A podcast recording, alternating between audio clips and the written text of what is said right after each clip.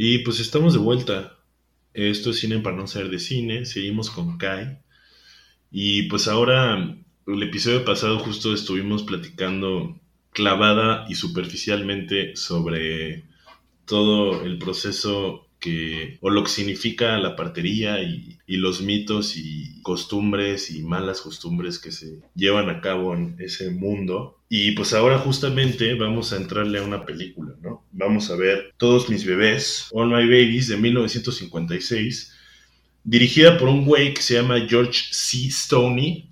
Y es una película eh, libre de derechos, está en el Public Access Library de Estados Unidos. Y pues está chida porque es justo una película que, que fue pensada con el objetivo de educar a, a, las parteras, y, pero también al público en general o a, a, los miembros del sector salud en general sobre la partería. Y pues no sé, tengo entendido, quizás tú ya nos podrás decir eh, esto, Kai, que, que, que justamente la, la, la, historia de la película está situada como en esta parte de transición de una partería mucho más autónoma a cuando ya se empezó a institucionalizar, ¿no? Y a, y a volverse al, al, hospital, pues. Sí, correcto. Eh, hubo, bueno, no sé si quieren que, que, lo platiquemos ahora o hasta que ya pongamos la... Ah, eso, pues sí, le podemos dar play.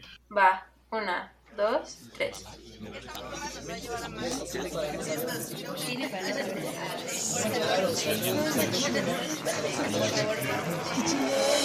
Cine para no saber de cine.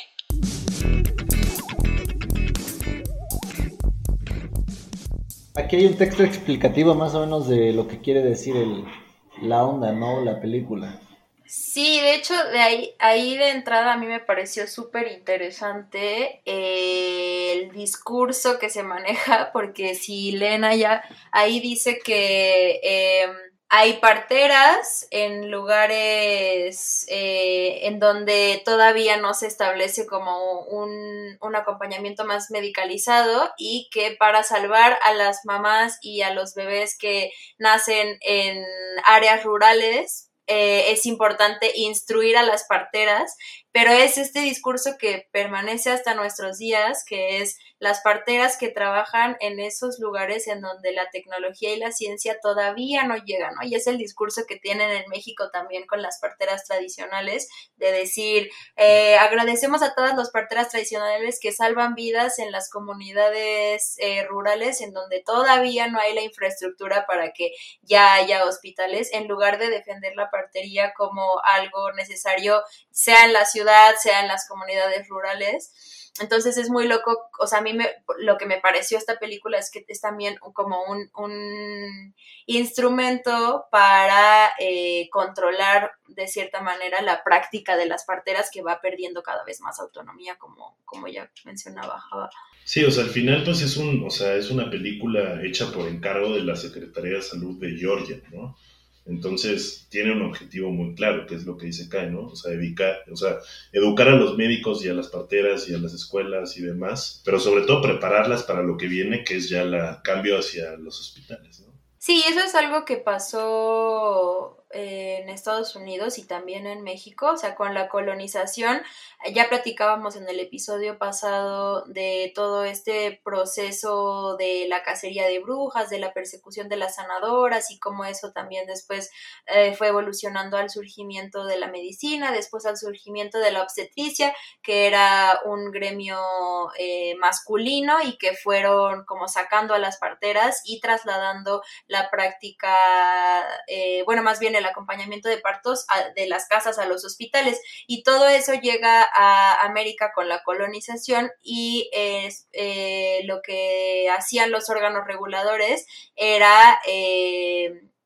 profesionalizar la partería para poder controlarla, para poder regular su práctica, pero claro que para para las mujeres lo normal era atenderse con parteras. Entonces fue un proceso que tomó varios años de poco a poco meter a las parteras a los hospitales para que las mujeres se fueran a los hospitales porque confiaban en las parteras y ya cuando era común que el acompañamiento del parto se hacía en el hospital, eliminaron las plazas de partería, eso en México y en Estados Unidos sí se continuaron, pero con una práctica pues más medicalizada. Yo justo iba a mencionar que qué tipo de estrategia tan masculera, ¿no? Es como la, la, revolución cultural de Mao en China, ¿no? O sea, vengan, vengan todas, involúcrense a, a mi sistema y cinco años después desaparezco sus plazas y su, y su práctica, ¿no? Total, les hacían exámenes que eran exámenes basados en la práctica médica, entonces muchas obviamente no las pasaban. Eh, además, para graduarte como partera, cuando le empezaron a profesionalizar, tenías que tener un certificado de buena conducta y no eh, tenías que tener eh, una raza específica, tenías que pagar, entonces obviamente eran pocas las mujeres las que podían acceder a esa formación. Y después el surgimiento de la enfermería eh, que es una profesión subordinada a los médicos, una profesión que además ha sido feminizada, o sea, la gran mayoría del, personal de enfermería son mujeres y es una figura que no tiene autonomía de decisión, es una figura que se encarga del cuidado eh, de, sí, o sea, con roles relacionados a lo a lo femenino, ¿no? O sea, que cuidan la parte sobre todo emocional, que hacen procedimientos menos complejos y los médicos se encargan pues de lo más complejo, de lo más mental y hacen esta diferenciación y, con el surgimiento de la enfermería pues también eso tuvo un impacto en que disminuyera eh, el rango que tenían las parteras para atender. Como aquí justo, ¿no? O sea, el, el doctor como que le revisó los dientes en escenas anteriores y con la enfermera nada más es su presión y su, y su extracción de, de, sangrecita en la vena, ¿no? Que, que, también otra, otra de las cosas interesantes ahorita que mencionas eso de, de, de la enfermería, o sea, el, el, la mayoría de los sistemas de salud en el mundo están conformados por, ¿qué será? Un 80% del personal que son mujeres, ¿no? Entonces, el sistema de, de, salud en sí, de las cosas impresionantes también, es que en su, en su mayoría son mujeres las que atienden, operan y prestan servicios y todo, pero los que toman las decisiones, las decisiones, son ese 15, 20% que son los hombres que sí están, que son doctores y que están más, más, más profesionalizados. Esto como, como aquí justo, ¿no? O sea, sí es, eh, es un ejemplo de la, de la disparidad de, de, género súper clara, ¿no? En el sistema más importante para nuestra sobrevivencia y bienestar. Sí, y de hecho ahí lo vemos muy claro, esto de lo que estamos hablando, que es la partera quien lleva a la mujer a este centro de salud en donde la revisan el médico y una enfermera y esto, o sea, era como una estrategia justo de aliarse con las parteras y esto sigue pasando hoy en día con las parteras tradicionales, o sea, los médicos buscan crear alianzas con las parteras tradicionales porque saben que si no fuera a través de ellas las mujeres no irían a esas atenciones, entonces la lleva a, las mujeres a, la clínica, que está bien, pero eh, eso eventualmente se convirtió en que la atención primaria fuera por médicos y en que además se discriminara y se desprestigiara la labor de las parteras como algo menos válido, como algo menos completo en la atención y también ahí, ahí lo demuestra, ¿no? O sea, de hecho, si tú eres una mujer sana con un embarazo sano, te puedes atender con una partera todo tu embarazo y no necesitas a ningún otro profesional de la salud. Y acá hay una diferenciación entre que los procesos más complejos, los estudios y eso, los hace el médico y lo otro lo hace la partera. Eh, leí un, un, artículo interesante de una, de una posibilidad estratégica que era parteras siendo como detectoras de violencia doméstica y parte de, de la estrategia incluía la consideración de que pues las parteras justo hacen eso, ¿no? Son, son acompañantes y pueden detectar indicadores muy tempranos, ¿no? Para evitar pues feminicidios o, o, violencias mayores.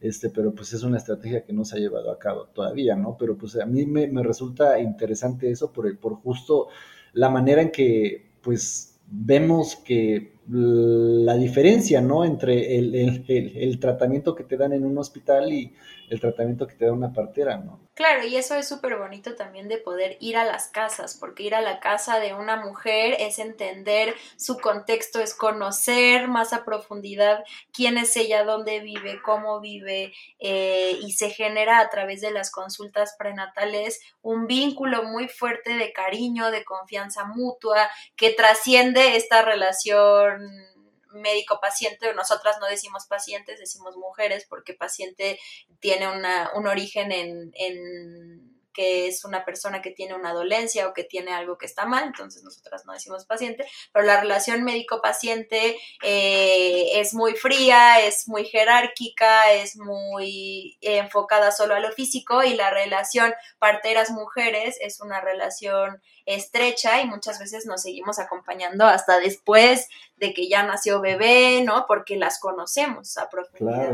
Miren, aquí en esta escena justo vemos esto, ¿no? O sea, es como el médico, que además es un hombre, instruyendo a las parteras sobre cómo tienen que hacer las cosas, eh, que son, eh, por lo general, o sea, enseñan cosas súper hospitalarias. Aquí en México eso pasa todavía, que a las parteras tradicionales la Secretaría de Salud crea como capacitaciones en donde básicamente lo que les dicen es se tienen que lavar las manos y les enseñan técnica de lavado de manos como asumiendo que las parteras son sucias y algo que está pasando en esa escena es que él dice que un bebé murió y que ese bebé murió porque hubo una infección del cordón umbilical y que eso fue porque algo no estaba limpio. Y es el mismo prejuicio que hasta hoy en día se mantiene en la práctica de la partería y de hecho las parteras tradicionales eh, mexicanas bañaban a las mujeres antes del trabajo de parto, atendían partos en temazcal, que también es como un baño, entonces tenían de hecho más conocimiento de la higiene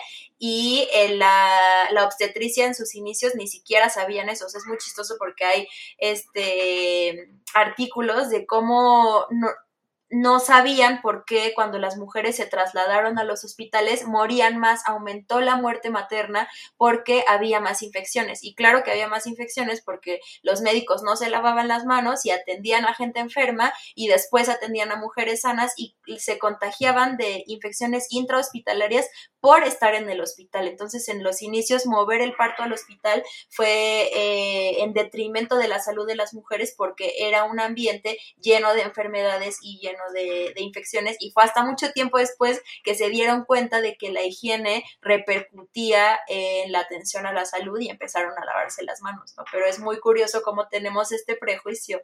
Y también eso, incluso hoy en día, aunque ya hay una conciencia de que hay que lavarnos las manos, pero es una de las razones por las cuales el parto en casa o casa de partería es más seguro que un parto hospitalario, porque aunque haya higiene, el hospital es un lugar al que va gente enferma. Y ahora con la pandemia de COVID lo hemos visto mucho más, ¿no? O sea, con la pandemia de COVID nos han hecho un buen de entrevistas de, de, de la partería en tiempos de pandemia, porque como atendemos fuera de los hospitales y todo el mundo tiene pánico de ir al hospital porque no se quieren contagiar, de COVID, pues entonces dicen, ah, la partería es una alternativa en tiempos de COVID, pero no es solo en tiempos de COVID, es siempre, y el riesgo de contagio de, de infecciones intrahospitalarias siempre está presente y en casa pues no hay gente enferma, estás rodeada de tus propias bacterias, bacterias amigas que son importantes para el sistema inmunológico de bebé y es uno de los beneficios también. En, nunca había pensado eso. Claro, como, como que el bebé ya nace en el entorno, ¿no? O sea, si es en donde más convives, ¿para qué lo vas a ir a,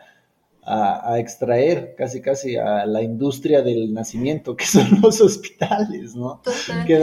Yo iba a, comentar más sobre la peli, porque sí, o sea, eh, ya vimos, ¿no? Que sigue siendo una peli pues, plagada de mitos y errores, pero como si ya aceptamos que era como lo veían en ese momento, por más mal que esté, pues es bien interesante cómo, cómo se encargaban estas películas, ¿no? Porque a este güey, al director que es George Stoney, eh, haz de cuenta que el sector salud le decía, le daba una lista de 118 puntos, fue el caso de esta película, que él tenía que cubrir al realizarla, ¿no? Y le daban completa libertad, o sea, él podía hacer lo que quisiera mientras, mientras eh, mostrara estos 118 puntos, entre los cuales estaba cosas como el cuidado prenatal, la incorporación del padre en el proceso del parto, la higiene, y un largo etcétera, ¿no? Entonces es bien interesante, o sea, a mí se me hace muy interesante pensar como este güey, o sea, tiene esa lista Y, y, a partir de eso, pues tiene que hacer una, una, Una historia, historia. continua, ¿no? O sea, alguna narrativa que, que, que tenga coherencia y donde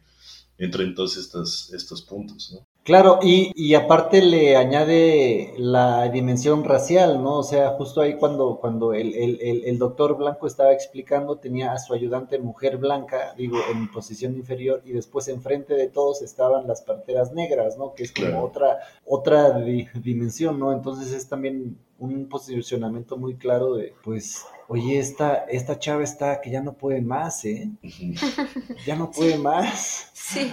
También hace rato en una escena vimos, o sea, pasaron como una consulta prenatal y me parece muy fuerte como el médico la toca como si fuera un objeto sin hablarle a ella, sin Sí. pedirle su consentimiento, le hace un tacto que no es necesario hacer tactos en el embarazo solamente por rutina y claro que las mujeres pues no se iban a a enfrentar a estos ambientes en los que no se sentían seguras, además con un médico blanco, justo de lo que estamos platicando, si no fuera por ese nexo que hicieron con las parteras de las comunidades para que ellas se sintieran seguras de asistir a Claro. esos espacios. Totalmente. Justo, justo ahorita me, me brinca un concepto filosófico de, eh, del existencialismo con, con Sartre, que es el otro.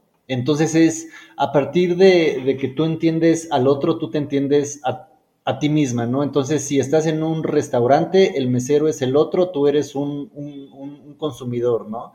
Este, si estás en, un, hospital, el, médico es el otro y tú eres un paciente en esa situación social.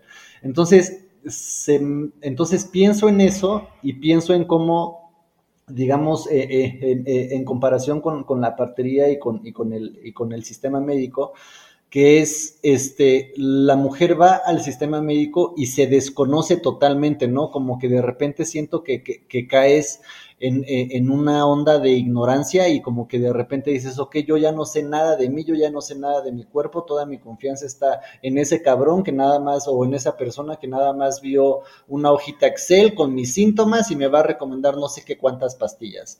A diferencia de cómo nos no, nos has mencionado en el, en el, episodio pasado y ahorita, es la partería es diferente. Es, es como, a ver, tú, tu mujer, tú entiéndete y a base de tu entendimiento ya entonces yo el otro como que me reporto, ¿no? Como que me actúo, te asisto, pero sí son perspectivas súper diferentes de, de, conceptualizar un yo, ¿no? O sea, escúchate a ti misma, eh, escucha tu cuerpo, cómo te estás sintiendo, a diferencia de vas a un, a, a, un, a un hospital o a un lugar, digamos, como que con un poquito más de jerarquía impuesta, y te pierdes tu yo, ¿no? O sea, justo dices, puta, no sé, y mira que sí me duele el hígado también, y me duele el pulmón, y como que no, o sea, se me hace muy extraño ese, ese concepto también de, de, cómo manejamos nuestros dios en, en, instancias diferentes. Sí, totalmente, y creo que también, o sea, nosotras siempre decimos que el parto en casa es otra religión, o sea, nos han preguntado mucho si ahora con la pandemia han aumentado el número de mujeres que se atienden con nosotras, y sí ha aumentado el número de mujeres que nos piden informes,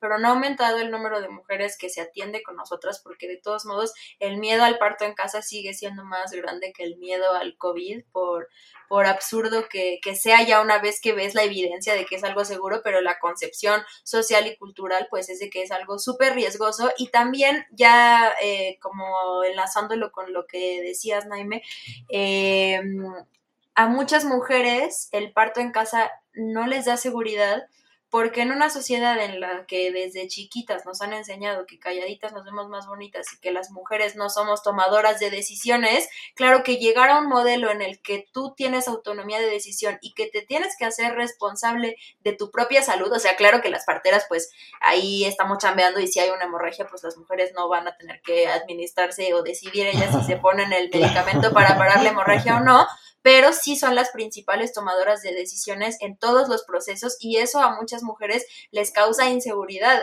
Para muchas es mmm, más eh, seguro, les da más calma el hecho de llegar a un lugar en el que atraviesas las puertas del hospital y me pongo en las manos de alguien más que va a decidir por mí, que va a guiar el proceso, que va a sacar a mi bebé, que me va a salvar a mí y a mi bebé y está loco como, como también esa, esa resistencia que hay eh, y ese miedo a la, a la, autonomía y al hacernos responsables de nuestros propios procesos. Aquí algo que está pasando en la peli y que me parece, o sea, que a mí me llamó mucho la atención, es que la partera, tanto en este parto como en el que vamos a ver más adelante, le dice a las mujeres que se acuesten. Y yo tengo la impresión, bueno, estoy casi segura de que eso es lo que les enseñaron los médicos de cómo deben acompañar el parto. Claro o sea, que tienen que recibir a los bebés con las mujeres acostadas. Entonces, de uno, uno de los 108 puntos, ¿no? Que, que le, que, le dijeron que tenía Porque, a ver, para los que no están viendo la peli, está en YouTube, es una peli libre de derechos, como ya dijimos, la puede ver todo el mundo. Em, estamos viendo esta historia un poco ficcionalizada, pero con también, eh, o sea, la mayoría es, es cine documental básicamente, de una partera que en la película se llama Miss Mary y en la vida real se llamó Mary Frances Hill Coley, quien justamente ayudó o, se alió con este director que es George Stoney eh, para planear la estructura de la película y, ciertas escenas. Y entonces, la, o sea, la peli está estructurada de una manera, yo creo, cinematográficamente inteligente, que es que es esta partera atendiendo como dos familias distintas, ¿no? Que se contrastan mucho. Una, una es una familia como muy preparada para tener este parto en casa y la otra es como una familia pues, sin recursos, que, o sea, su, su, su casa es, es, está como em, sucia, ¿no? O sea, la película la muestra como una casa sucia y, y, y, bueno, yo entiendo que es como mostrar la partería en, casos ideales y en casos adversos, que me imagino que es como justo, o sea, como herramientas para, para que sea una, una, una, película educativa efectiva en ese sentido. Em, y se me hace interesante, por ejemplo, todo, todas las personas que estamos viendo en pantalla son, son, no están actuando, ¿no? O sea, son ellas mismas, pues, o sea, ella es una partera, el médico es médico, etcétera, etcétera. Y los únicos que son actores, que son solo dos personas en la película, son actores, justamente esta, es, esta familia pobre. Que es como ese contraste, ¿no? sé, a mí se me hace muy interesante como la decisión de, del director de decir como, ok, todo va a ser documental, excepto esta parte, ¿no? y no sé, creo que hay algo chido ahí como también como de, de cierto respeto y como no eh, quizás eh, explotar cosas culeras que suceden. Pero bueno. Oye, una, una, una de las películas que apuntamos también en la lista que se me hizo muy interesante es este la de la, la primera sonrisa que, que, está buena y la de Birth Wars, ¿no? Que, que ahí sí, no sé, como que hay un, una comparación muy drástica y muy clara en, en, en, este tratamiento, ¿no? Entre la partería y pues el sistema de hospitales que está muy interesante. O sea, cómo, cómo eh, ¿Qué tanto ha, ha, servido este tipo de, documentales para fortalecer la causa de, la partería, no? Porque ambos son, son en México y pues hechos por, digo, por personajes mexicanos, ¿no? O sea, sí, como, como que sí ayuda todo esto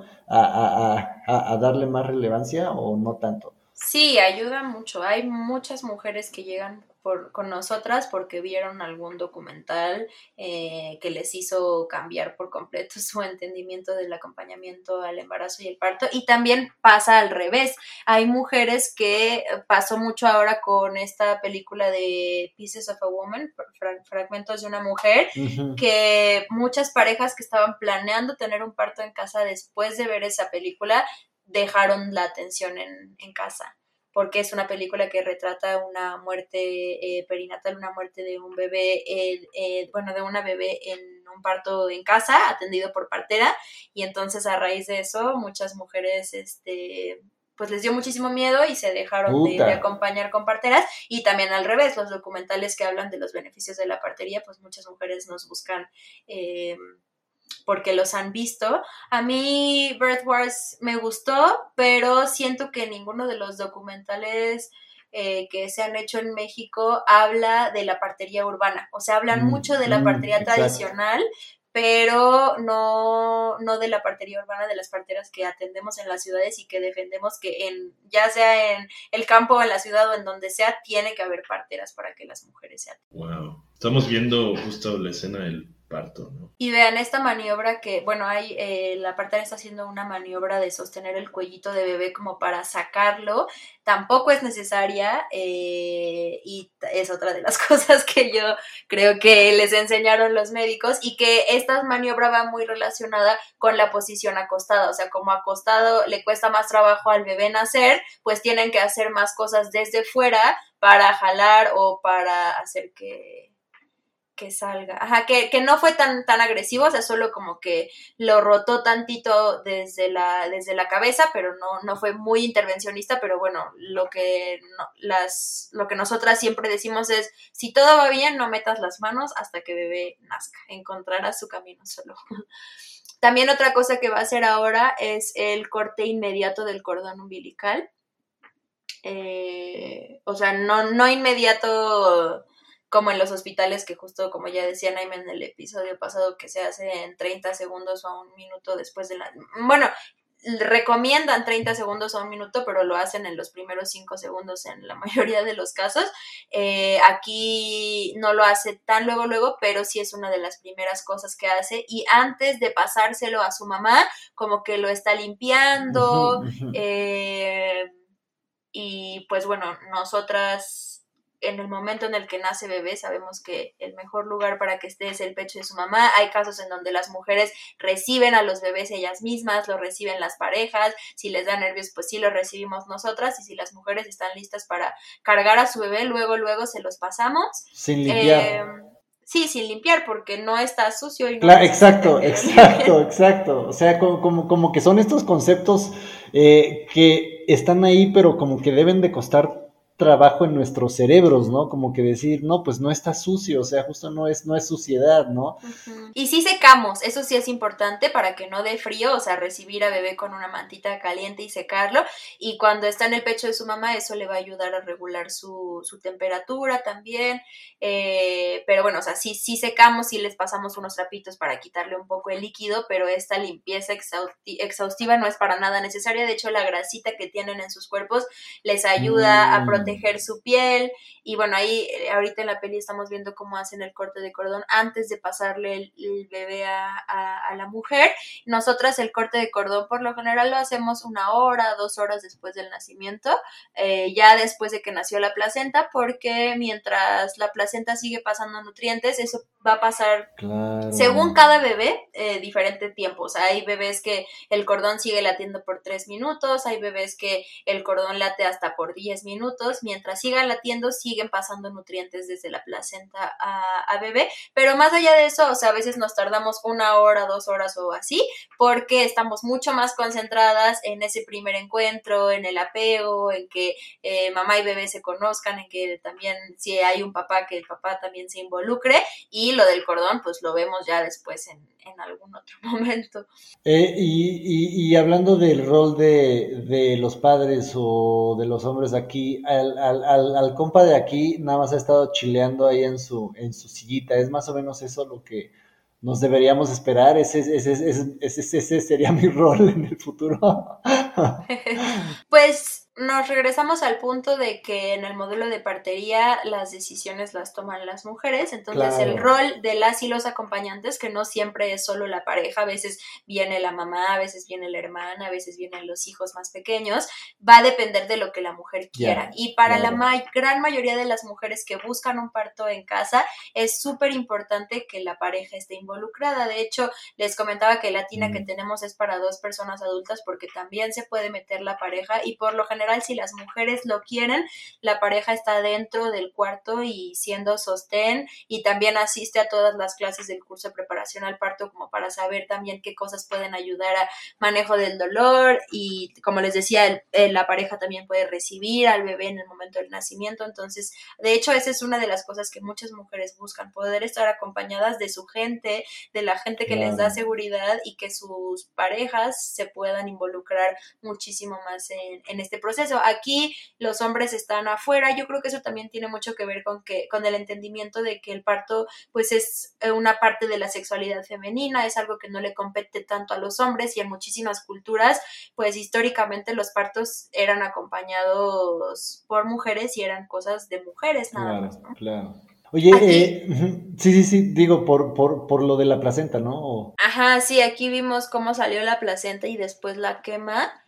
Y ahí pues desconozco si eso lo hacían desde antes o fue algo que igual también los médicos les enseñaron porque eh, actualmente la placenta se ve pues como un desecho biológico. De hecho, si en los hospitales tú pides llevarte tu placenta te lo niegan porque dicen que eso sería tráfico de órganos. Wow. Eh, y bueno, para muchas culturas la placenta es un órgano sagrado que, que se suelen hacer rituales, que se entierra, que se siembra, este que algunas hasta se, comen. Se comen, nosotras de hecho las preparamos, eh, las encapsulamos y las deshidratamos para que queden en, en, pastillitas y que las mujeres que quieran hacerlo las puedan consumir en su posparto porque tiene pues varios nutrientes, ayuda a la recuperación en el posparto, ¿no? O sea, ¿qué, qué, qué tanta emoción hay? O sea, sí es un momento, este eufórico, o sea, sí es un momento radical que, que, como hay un antes y después de, de, la mujer en el, en el parto, o sea, una mujer antes del parto y una mujer después, en el sentido al, al, al, a lo mejor más este eh, romanticón, ¿no? De que pues la, la criatura, la familia, bla, bla, bla, bla, todo eso. Sí, son eventos súper intensos a nivel emocional eh, para las mujeres que tienen un parto no intervenido en el que ellas hicieron todo. También es darse cuenta del poder que tienen, la, la, eh, sí, el sentirse capaces, el sentirse poderosas, el sentirse fuertes y reconocerse a sí mismas como canal de vida. Entonces es un evento súper empoderante para muchas mujeres. También cada mujer lo vive de una manera diferente, o sea, hay mujeres que lloran, hay mujeres que gritan, hay mujeres que están más en silencio y pues nosotras decimos que pares como vives porque el parto pues es un evento de vida y así como en la vida pues hay alegrías y también dolor, pues en el parto es lo mismo, eh, que es otra cosa que que nos han transmitido mucho, ¿no? Así del dolor del parto es el dolor más grande que vas a sentir en tu vida y muchas mujeres buscan una cesárea para evitar sentir dolor y esa visión del dolor es súper occidental eh, porque el dolor pues no es negativo, o sea, en qué momento las emociones se tienen un tinte negativo o positivo, sino que cada emoción, cada sensación tiene una función y el dolor en este caso pues no tiene que ser sinónimo de sufrimiento. Sí hay dolor, sí es intento, o sea, son pocas las mujeres que dicen a mí no me dolió, es muy raro, porque lo que ese dolor hace es mantenerte presente, mantenerte eh, con toda tu atención en lo que está sucediendo. Imagínense cómo sería para la psique que tú estás dormida y despiertas y tienes un bebé al lado y justo como decía Naime, pues ahora eres mamá y ya no eres la misma mujer que eres antes, entonces ¿cómo vas a entender que algo tan grande acaba de pasar? si no vives un proceso y si no atraviesas ese proceso de ir pasito a pasito para encontrarte con tu bebé y, hacer esa transformación tan, tan importante. Sí, que eso sí pasa en un chingo de pelis, justo volviendo a, cómo se, se, retrata el parto en el cine. O sea, sí hay muchas pelis donde es como escenas, se rompe la fuente y corte y después ya todo bien, ¿no? El bebé feliz. O sea, hay, hay, hay una cosa que se llama como, es, es como la, la depresión postparto o una cosa así, o sea, porque igual como que me imagino que justo el hecho de no haber pasado por el proceso te debe de desconectar justo de, pues de, del bebé, ¿no? En algún momento, supongo, ¿no? Sí, han, encontrado que en otras mamíferas, eh, si tú haces una cesárea, esa mamífera no se interesa por su cría, no la alimenta, no la reconoce como su cría. Eh, y bueno, nosotras obviamente si no vives ese proceso hay un desapego, incluso que tiene que ver con las hormonas, porque después del parto hay mucha oxitocina, hay mucha endorfina, eso mm, también te conecta y mm. te enamora de tu bebé. Eh, y saltarse todo ese proceso tiene muchas repercusiones, no solo a nivel físico, sino a nivel emocional, tanto para mamá como para bebé. Y por eso lo decías hace rato la frase de, de Michelle Oden, para cambiar el mundo tenemos que cambiar la forma en que se nace, porque si de entrada nuestra llegada al mundo es violenta, pues ¿qué podemos esperar? Em, oigan, acá de la peli hace ratito pasó una escena que a mí se me hizo súper loca, que es que la partera se va a dormir y empieza a soñar con la voz del médico al, que al inicio de la película decía como un bebé murió porque algo no estaba limpio, algo no estaba limpio. Y entonces se despierta a lavar todas sus cosas y me pareció súper fuerte porque representa esta parte de el control médico de la práctica de la partería y de cómo lo que buscaban era meterse pues hasta en las cabezas de, de, las parteras y, con esta parte de, de, culpabilizar y perseguir también, ¿no? Está súper loco. Y acá estamos, estamos viendo el segundo parto y la mujer estaba este, eh, hincada en el piso en una silla y la mujer no se quiere mover porque le duele muchísimo y la partera le, le empieza a regañar y le dice que se pase a la mm. cama, que cómo se le ocurre que su bebé va a nacer en el piso, que eso es súper peligroso. Y pues eso también me llamó mucho la atención porque acostar a las mujeres pues es una intervención que surgió con la obstetricia y por eso yo también hacía mucho la reflexión de que esta, eh, o sea, esta peli está como en ese proceso de eh, medicalización de la práctica de la partería y de pérdida de autonomía de, de, las partes. y, y, de, y, de, las mujeres, ¿no? Porque pues igual una cosa lógica sería haberla dejado pues en esa posición, ¿no? Si la quería tener hincada, ¿no? Respetarle sus síntomas o su, o su sentir. Sí, y además la regaña, justo, le dice, este, le dice, ¿cómo crees? Eso es súper peligroso, casi casi si te quedas aquí tu bebé puede tener algún problema y va a ser tu culpa, ¿no? No. Sí, es ahí como cuando la peli, o sea, un poco trasciende esta onda educativa y, o sea, es también propagandística. Gran, parte. O sea, propagandística, pero también es un retrato, o sea, es, es, es es un documental en ese sentido, ¿no? O sea, justo todas estas ideas que estaban mm. y que siguen como incrustadas en, la sociedad y estos como malentendidos, pues ahí están plasmados, ¿no? Eso está bien interesante. Oye, Java, ¿esta es, esta es la que dijiste que son actores? Ajá, sí, justo. Ya, con razón. Sí, porque ahí, ahí el, el parto no está tan, o sea, pues igual fue editado, ¿no? Sí, es, la magia del cine, el, Pues este güey que dirige esta peli es, es, considerado el padre de la televisión pública. O sea, este güey hizo un chingo de docus y películas, más de 80, de cine educacional, educativo de este tipo. Obviamente, e, esta es su peli más famosa y es como la que aseguró su carrera. Pero justo ese güey tenía como ideas bien chidas, como de. O sea, que vamos, también era un prisionero de su tiempo, ¿no? Pero o sea, él tenía estas ideas de que las minorías podían adquirir una voz y una forma de expandir sus mensajes y sus ideas a partir de la televisión pública, ¿no? Y, es, y es, o sea, básicamente es, este güey, George Stoney, es el causante de, que nosotros podamos ver esta película en YouTube. O sea, esta peli no tiene derechos porque a ese güey luchó toda su vida por, eh, por la televisión pública y por, por hacer eh, eh, accesible toda esta información a través de la televisión. Y pues vamos, o sea, gracias a él existe el, Public Access Library, donde hay un chingo de pelis y un chingo de documentos. Gracias a George Stoney. Sí. Mm, qué chido. Sí, te preguntaba porque ahí en la escena del segundo parto dice que ese bebé este, es prematuro y yo veía al bebé y dije, sí, por que ese bebé no es prematuro. O sea, claro, sí.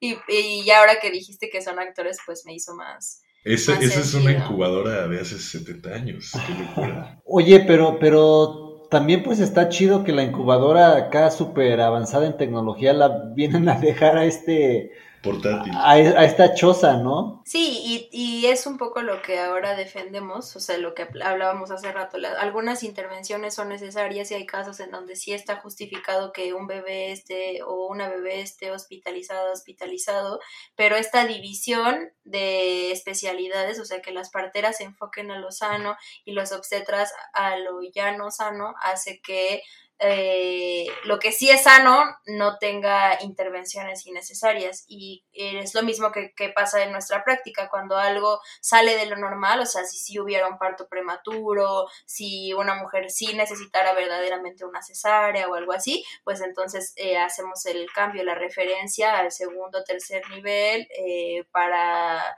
para esas intervenciones que en casa no se pueden hacer.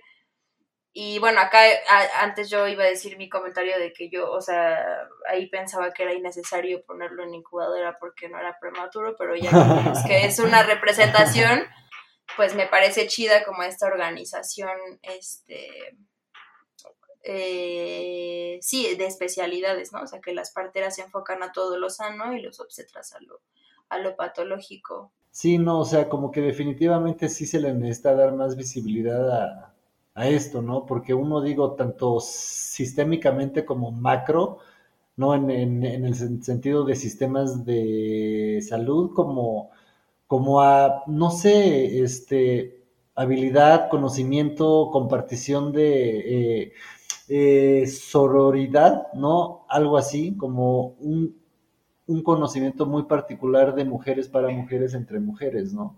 Y si hay parteras, o sea, si hay gente que defiende que los hombres también pueden ser parteros, pero nosotras desde nuestro enfoque feminista sí defendemos que, o sea, a lo mejor habrá mujeres que se sientan cómodas con hombres y hombres que pues, puedan desaprender y hacerlo chido, pero sí creemos que es importante reivindicar eh, y recuperar ese conocimiento que además fue borrado y que tiene Exacto. una carga de asesinatos y de persecuciones del conocimiento que generaban las mujeres, ¿no? Entonces también es hacer espacios de mujeres para mujeres y, y recuperar y reivindicar también esa historia de, de violencia eh, que, que trae atrás la partería. Sí, y que continúa y que sigue siendo, digamos, como parte, parte umbilical de nuestros sistemas de salud, ¿no? O sea, si 96% de mexicanas y mexicanos nacen en hospitales, pues es la resistencia pura, la resistance,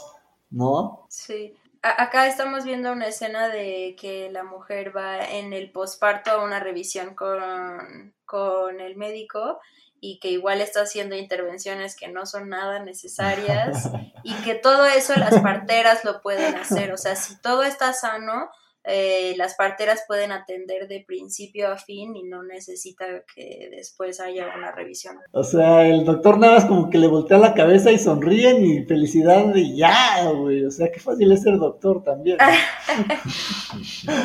en cambio, ser partera sí está cabrón, ¿no? Pues terminamos la peli. Es una peli corta. Sí, y, y creo que algo fundamental es que así como se tiene que transformar cómo abordamos la salud sexual y reproductiva de las mujeres, también se tiene que transformar cómo representamos eh, Totalmente. sus procesos en, pues sí, en los medios de comunicación, eh, en las películas, porque si no seguimos contribuyendo a, pues sí, a esta bola de nieve de intervenciones y, y demás. Eh, por ejemplo, el parto, un parto que me parece súper de miedo en las películas es el parto de, de Cleo en Roma, Eh, ujú.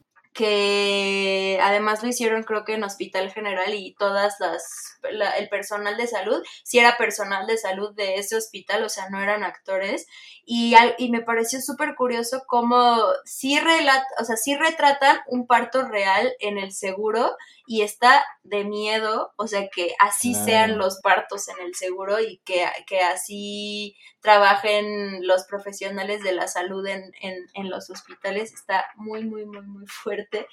Y Eh, que así nazcamos, o sea, que, que, que muchísimos de, de, de nosotras hayamos venido a este mundo así, ¿no?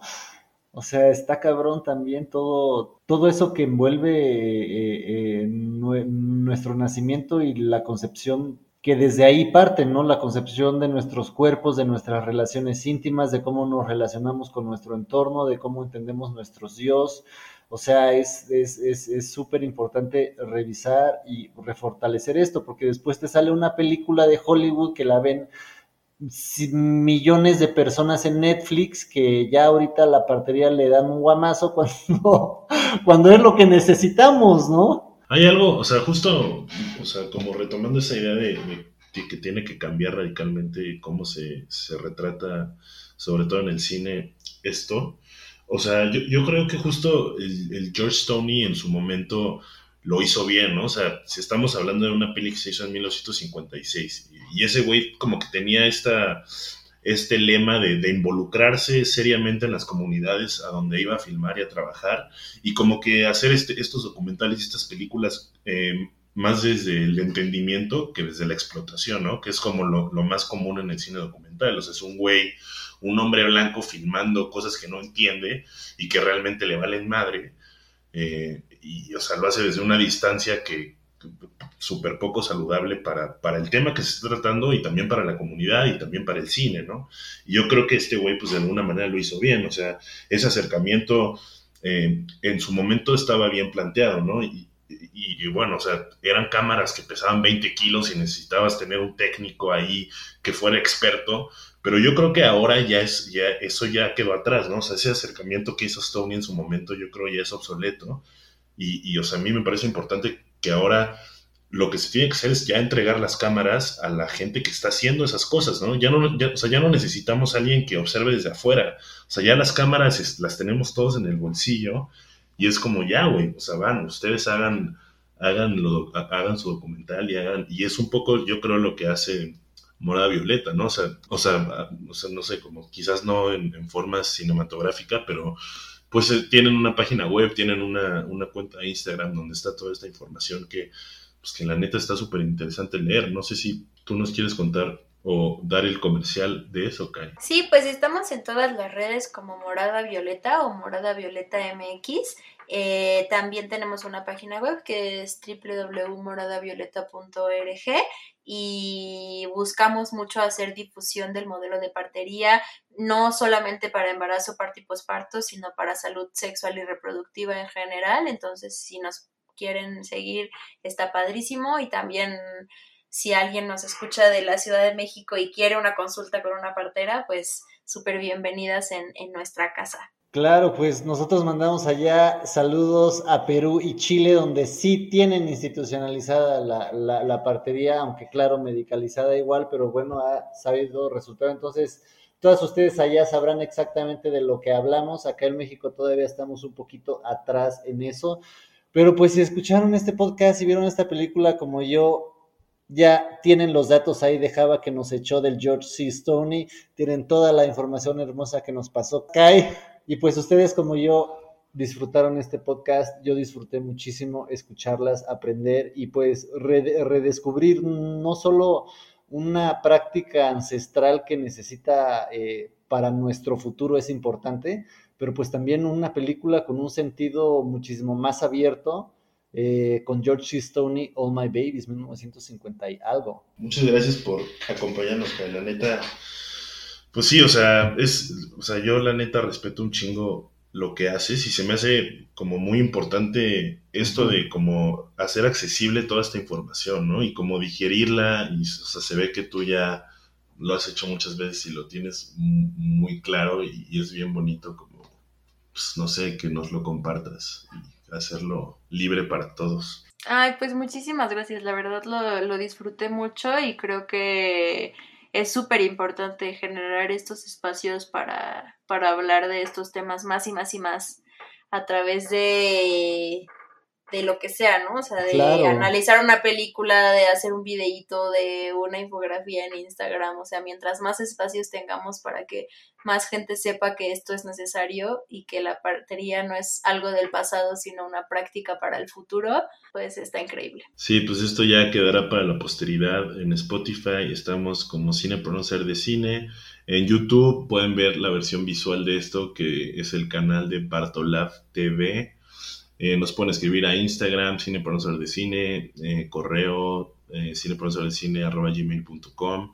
Y pues también están ahí ya, como dijo Kai, todas las redes de Morada Violeta. Y pues vamos a darle difusión a esto porque pues yo creo el futuro promete, ¿no? El futuro y el mejor nacimiento, ¿no? Para cambiar el mundo, para cambiar el futuro, pues de, de dónde más venimos, ¿no? La forma de nacer es el principio de nuestras vidas y pues hay que darle muchísima más atención, más intimidad, más cariño, más fortaleza pues a lo que nos rodea cuando llegamos aquí, que por lo general, o por lo general, ¿no? En, eh, eh, es una mujer, entonces, este, más atención a eso. Cine para no saber de cine. Adiós. Bye, muchas gracias.